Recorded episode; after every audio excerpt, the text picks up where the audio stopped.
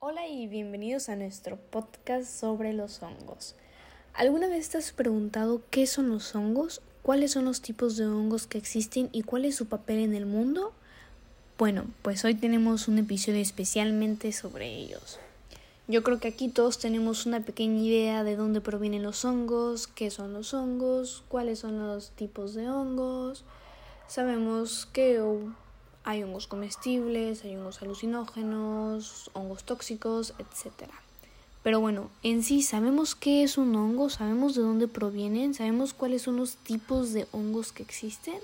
Bueno, eso hoy te lo contaré aquí.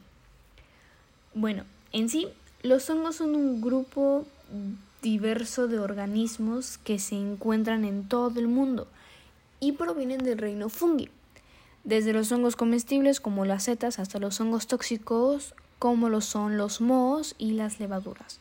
Los hongos desempeñan un papel importante en el, en el equilibrio del ecosistema, pero no siempre se comprendió del todo a los hongos y hasta épocas recientes muchos seres que se consideraban plantas resultaron ser hongos y muchos de los que se consideraban hongos resultaron ser plantas u otro tipo de especies.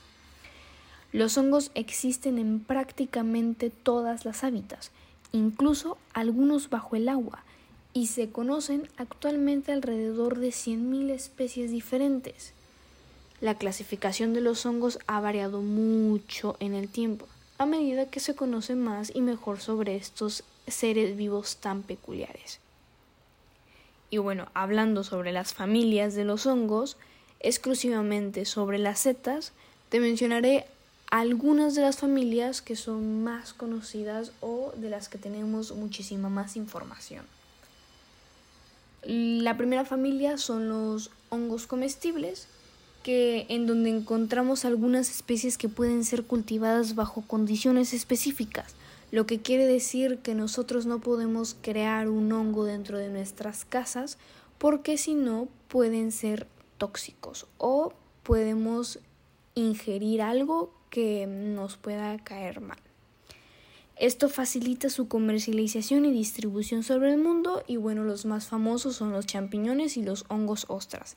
Y en mi opinión, yo creo que todos aquí hemos comido alguna vez estos, hongos, o sea, los champiñones y, las, y los hongos ostras. La segunda familia son los hongos alucinógenos y bueno, como dato curioso de los hongos alucinógenos, en algunas civilizaciones antiguas descubrieron en ciertos tipos de hongos propiedades alucinógenas y después lo empezaron a utilizar para rituales espirituales. ¡Wow! Qué dato tan más curioso, la verdad. Y bueno, a estos hongos también se les conoce como hongos voladores por la sensación que provocan al consumirlos.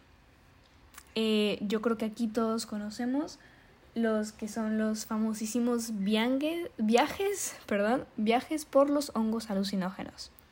Y bueno, en sí los hongos alucinógenos producen sus efectos por los principios activos psilocibina y psilocina, que son alcaloides derivados de la serotonina.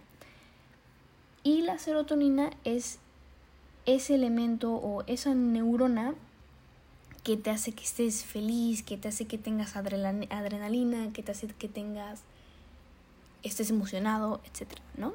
Bueno, la tercera familia son los hongos venenosos y bueno, Muchas de las setas que crecen en los bosques tienen efectos nocivos cuando son ingeridos.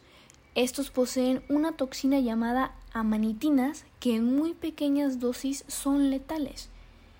Y la identificación correcta de setas silvestres comestibles es de extrema importancia, ya que los hongos se pueden llegar a confundir o se pueden llegar a parecer a muchos que pueden ser comestibles.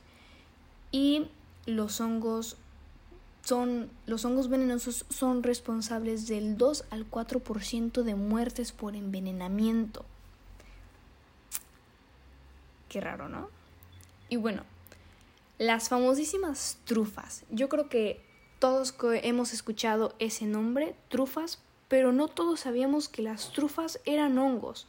Pensábamos que era un tipo de planta, un tipo de carne seca, etc. Pero no, las trufas son hongos Mejor dicho, vienen de la familia de los hongos.